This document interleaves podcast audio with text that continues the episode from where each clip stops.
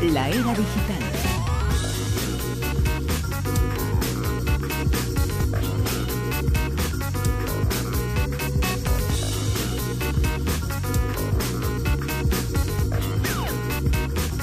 La era digital, eh, como siempre, con Javier eh, Sevillano. Javier, muy buenas. Hola, buenas noches, Bruno. Hola, Javier. Hola, Silvia. Que Javier estás eh, todos los días, en todo momento, pendiente de Twitter, colocando los eh, mensajes eh, de cada una de las noticias, cada una de las informaciones que comentamos en la tertulia y muchas otras eh, cosas, como por ejemplo esa imagen que has puesto de todos los miembros de la tertulia con una careta. ¿Y cómo va, cómo va, cómo va La encuesta. La encuesta, la encuesta. Pues eh, la encuesta en estos eh, momentos eh, se estaba estabilizando en 70-30 aproximadamente. El 71% de nuestros oyentes ahora mismo dicen que no creen en la reencarnación, dicen que sí que creen el 29%. No sé si es Un 70-30 significativo de lo que se piensa en la sociedad, pero sí que de nuestros oyentes el 71% piensa que no existe la reencarnación. Aquí no somos muy reencarnacionistas. Yo creo la que verdad, con una ¿eh? vez basta, ¿no? O sea, convivir una vez basta, ¿no? Sí, sí, sí, ya es demasiado, ¿verdad? Demasiado abusar, Sí, hay que sí, dejar sí. repartir para otros. Imagínate volver a, a verte con los Uh, enemigos a constantemente. esto, los que no ala. ver, a los de- cuando eras pequeño en el colegio que no querías ver y todo esto, volver Mm. Sí, a saber sí, qué horror. otra vez, ¿a que horror, sí? Jolines. Y, y eso Oh, que la era digital está favoreciendo que volvamos Sí. a ver y volvamos a saber de esos con los que queramos o no queramos, pero forman parte del pasado. Eso sí que se Y sin embargo, vuelven a Bueno. estar en el presente porque Claro. las redes digitales eh, permiten localizar a personas, ¿no? Eh, pues, permite prácticamente todo, permite hasta hablar con, con gente, entre comillas, que no son personas. Por ejemplo, que forman parte de lo que llamamos inteligencia artificial, ¿no? Exactamente, con el desarrollo ahora de, de la eh, inteligencia arti- artificial, lo diré, pues ahora todos estos mm, robots eh, humanoides, vamos a llamarlos así para situarnos, pues están mm, eh, creciendo de una forma exponencial gracias a esto de la inteligencia artificial. Todavía nos acordamos eh, cuando empezamos a manejar los primeros ordenadores que había que manejarlos con el sistema que el, el MS2, con unos comandos co- eh, extrañísimos, que había que aprenderse de memoria, todo eso. Y que había que aprenderse el lenguaje basic, ¿verdad? Exactamente, el basic y todo esto. Luego Qué ya pasamos somos, a ¿eh? Windows, somos un poquito ya tarras, sí. Y el COBOL y la COBOL, todo aquello. Bueno, luego ya pasamos a Windows, a todo este sistema, y bueno, y eso nos, nos facilitó un montón de cosas. Bueno, y pues, ahora se puede manejar internet incluso sin saber Sí, palabras. Sin saber palabras o, o sin tener que teclearlas, ¿no? Directamente ya casi todos los, los sistemas puedes eh, eh, mm, dirigirte a, un, eh, a una aplicación que suelen tener, eh, por ejemplo, en, en- en Apple Siri, eh, Cortana, está también Alexa, ¿no? En el que tú le dices, fulanito, eh, ponte- ponme una alarma mañana a tal hora, o fulanito, ábreme el correo a ver si me ha escrito mengane, tal o cual, ¿no? Es decir, ya vas interactuando con estos, eh, eh, estos mm, robots, ¿no?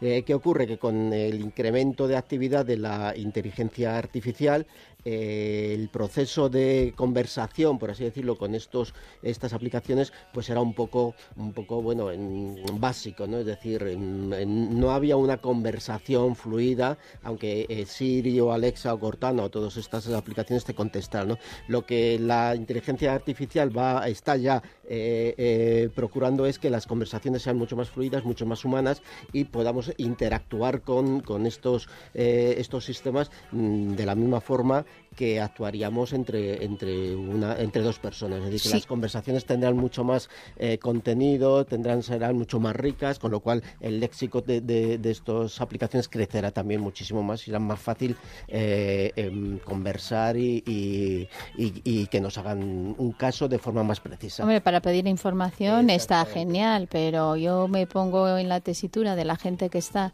con el WhatsApp, que estás uno al lado del otro y en vez de hablarte ya estás con el WhatsApp, si ya a la gente le cuesta salir de casa, si en vez de ir a buscar conversación te pones Te a hablar pones con la gran discusión. Las redes digitales nos están acercando al mundo a personas que están muy lejos. Eso Eso está. Sí, sí. absolutamente claro. Y gracias al mundo de Internet, en sus eh, diferentes acepciones, en sus diferentes usos, podemos estar en contacto con gente que antes era imposible. Pero eso nos está abriendo el mundo o nos está cerrando más.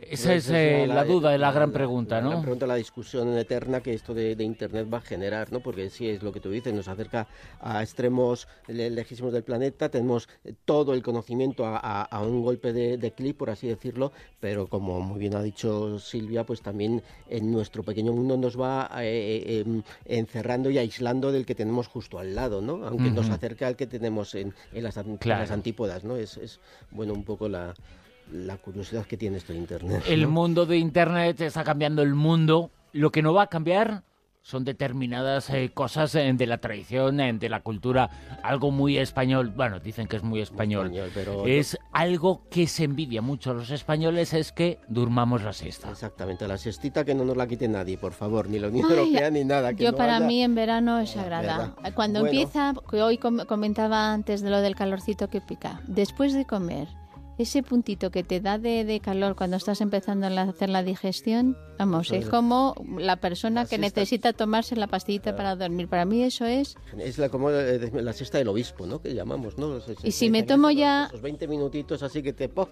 Y si me tomo ya un, tintito de verano... la siesta del papa. Yo, creo que los obispos se echan más, un poquito más, ¿eh? Sí, sí. Yo creo que, sí, que se echan un poquito 20 minutos. Bueno, pues mira, hablando de la siesta, evidentemente que es algo muy español, parece ser. Ojalá se la echaran algunos obispos todo el día.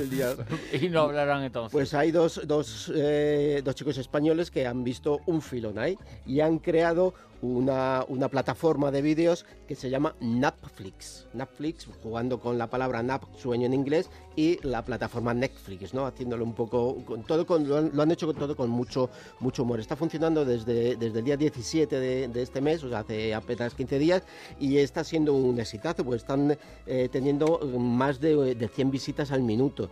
¿Qué es lo que nos aporta Netflix? A ver si lo digo bien.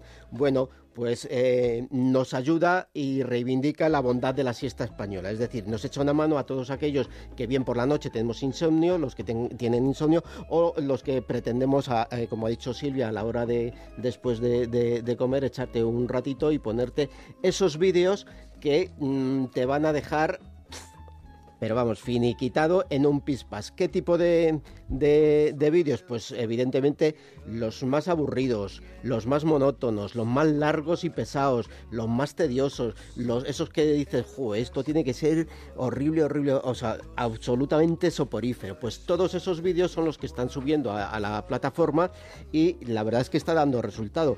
¿Qué tipos de vídeo? Pues mira, algunos. Eh, cuatro horas de un viejo campeonato de ajedrez, por ejemplo. Con eso te pones a verlo y simplemente caes rendido, caes rendido. Por ejemplo, eh, una clase de un profesor de física teórica de la Universidad de Stanford hablando hora y cuarto sobre el bosón de Higgs yo creo que si aguantas hora y cuarto oyendo a un, a un físico teórico... no te mereces ni siesta. Exactamente. Una vieja etapa del Tour de Francia, del año 1992. Pero una llana, ¿eh? Una, llana, una de las que no tienen ninguna emoción. Y a mí esta me ha encantado. Me esta es, creo que ahí han dado, eh, es el puntazo que este, estos dos amiguetes han dado. Es la boda de la infanta Elena. Es verdad, o sea, te pones la boda de la infanta Elena y, caes te rendido, te quedas, te quedas. Han tendido en efecto, ponte tiene hasta un misas en latín. Es decir, lo han puesto partidos de cricket, concurso de perros, eh, vida de los pandas, eh, bueno, bueno, absolutamente de todo. Está, está, está genial. Yo le he echado un eso. son unos cachotos, entonces, quienes han creado este, muy, muy, esta aplicación. exactamente. Y bueno, de, la verdad es que están teniendo visitas de, de, prácticamente de todo el mundo. Y llevan Mm, eso llevan apenas 15 días. Lo que, lo que sí ellos de momento no esperan hacerse multimillonarios con esto. Es una plataforma en la que de momento, pues bueno, mm, piensan eh, y lo que han hecho es experimentar un poco con sus conocimientos eh, y es un primer paso para posteriores plataformas, posteriores aplicaciones o desarrollar algo ya un poco más eh, que les dé algo más de dinero. Esta de momento es un poco experimental y bueno, pues pues el éxito Pero es muy práctica porque no deja ser una biblioteca digital de, cosas eh, que son tediosas, de cosas que pueden ayudar a dormir la siesta, porque todos tenemos un bombardeo de información, un bombardeo de las cosas que tenemos ahí que hacer, de las cosas que hemos sufrido antes y es una forma de aislarnos la filosofía de, es genial. Uno de ellos que es Víctor Tena, Víctor de Tena es uno de los de los creadores. Eh, la filosofía de, de la plataforma es, como él dice, el espectador sabe que no va a pasar nada, que no se va a perder nada si cierra los ojos y al final pues se duerme. ¿Y cuál elegiríais? A ver, de las, de todas, Esta, que, eh, mira, esta, la de eh, el vídeo de la boda de la infanta Elena, a mí me parece genial. Con eso te quedas frito, frito, frito, frito. Pues yo la musiquita de esta así tipo de bebé que te están poniendo, que bueno, que ya la ponen incluso. Tú te pones el canal de bebé. de bebés hay uno. Y vamos, caes. está todo el día un bebé, no sé qué, y esa musiquita que a los, a los bebés les debe dejar hipnotizados, ¿no? Pero bueno, la idea es muy divertida, muy... Está tenido mucho éxito, desde luego, en estos primeros días. Bueno, hay que pedirles que también pongan un telediario de televisión española. Algo de estos. Creo que también hay partidos de cricket que, duran horas, y, y, días y días. Misas en latín y bueno, o sea, son, geniales. Charla, la charla del profesor de, física teórica. De hora y cuarto. de, hora y cuarto, para que te acuestes y te levantes con lo Hablando de con eso. o sea, pues eso. muy buena.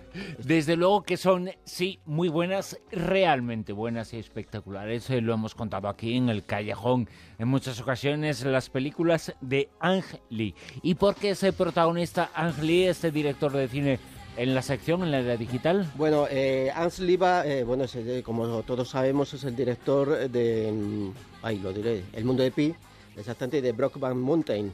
Eh, es decir, un, eh, director muy oscarizado por estas películas, muy premiado. Y la próxima película que va a, estrenar, que es el próximo, yo creo que antes de, Navidades, si no me equivoco mucho, se llama exactamente Billy's, espera que lo busque por aquí.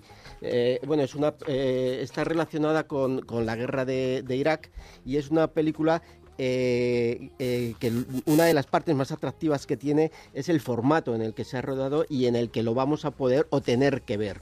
Bueno, ¿cómo surge todo esto? Eh, la tecnología en el cine, después de los 24 fotogramas por segundo y todo esto, en este sentido había avanzado hasta el 3D. El 3D pues no ha acabado de tener el éxito que se preveía y bueno, ha habido eh, diferentes eh, directores que han dicho, bueno, pues si esto del 3D no acaba de mm, cuajar entre los espectadores, eh, vamos a subir el número de fotogramas por, por segundo y por ejemplo toda la, trilogía de, Peter Jackson del Hobbit pues se rodó a 48 frames por segundo, ¿no?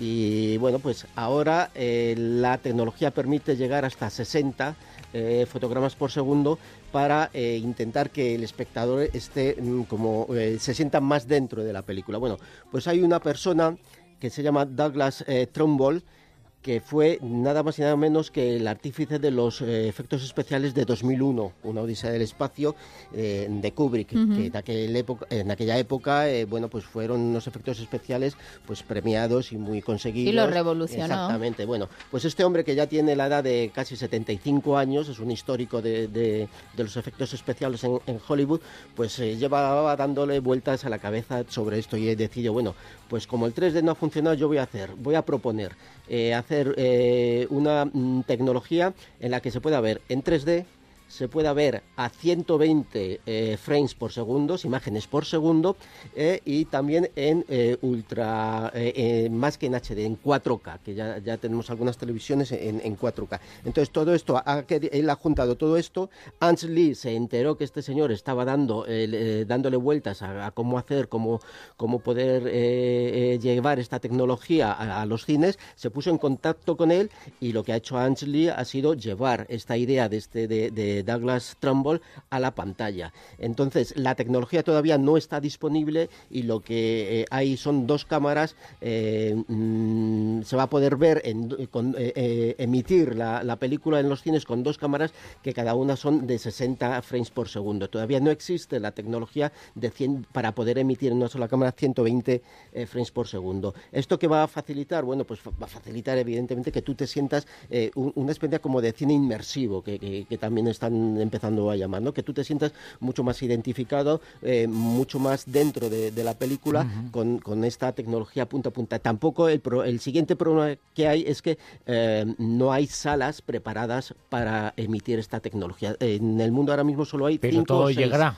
Todo llegará a cinco o seis salas en todo el mundo dispuestas, preparadas específicamente para esta tecnología. Y el, creador Trumbull lo que sí él está creando una eh, que se puede que sea ambulante, es decir, que hay esa película en un cine se pueda montar durante una semana, itinerante exactamente, se monta y, eh, después de los días de exhibición se traslada a otro sitio. Bueno, la vida de Pi, por ejemplo, de, de Ali tiene unos efectos especiales alucinantes, esos momentos que vive el chaval cuando está en el océano y, bueno, la verdad es que incluso la reflexión y el mensaje es, es total, pero hablando de esto de sensaciones, hay ahora una cosa alucinante también que se está poniendo un poco en plan en marcha y, y es eh, la ropa que tú te la pones en una sala de conciertos y notas cada, cada nota de los instrumentos de un concierto, lo notas en tu cuerpo.